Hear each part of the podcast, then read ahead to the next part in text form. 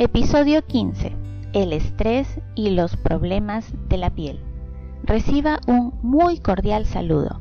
Mi nombre es Estela Muñoz y si usted me permite estaré encantada de acompañarle durante su viaje a través de los diferentes episodios del programa formativo acerca del estrés.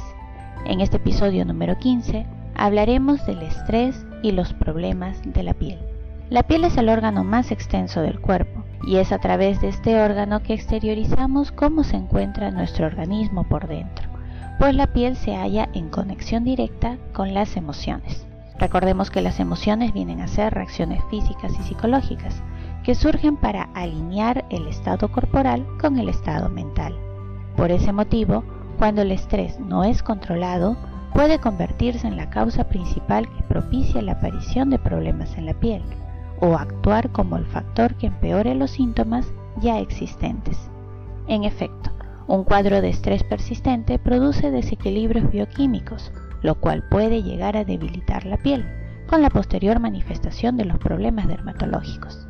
Además, las afecciones en la piel influyen de manera negativa en la autopercepción y tienden a disminuir la autoestima, por lo que, al margen de la causa principal de estos problemas en la piel, el estrés se hará presente y cuanto menos control se tenga sobre el estrés, mayor será la gravedad de los síntomas manifestados por los problemas dermatológicos. El distrés o estrés no controlado es un factor elemental en el desarrollo de la psoriasis, la rosácea, la dermatitis atópica, la dermatitis seborreica, el acné y el vitiligo. Igualmente, el distrés puede producir sudoraciones excesivas en manos y axilas, así como el efluvio telógeno, caracterizado por la pérdida de cabello.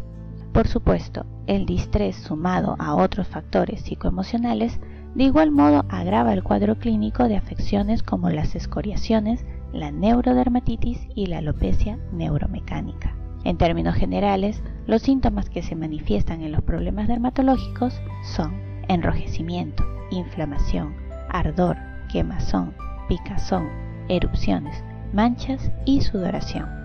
Dentro de este contexto, ciertamente los problemas en la piel afectan la calidad de vida de la persona, no solo por el impacto que ejercen a nivel físico, sino también psicoemocional y social.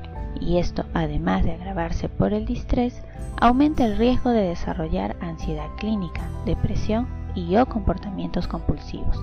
Si desea repasar este tema, le invito a visitar la web Isantore Allí encontrará las publicaciones del programa formativo acerca del estrés, que incluye audios, infografías, ideas fuerza, contenidos adicionales y mención a fuentes consultadas.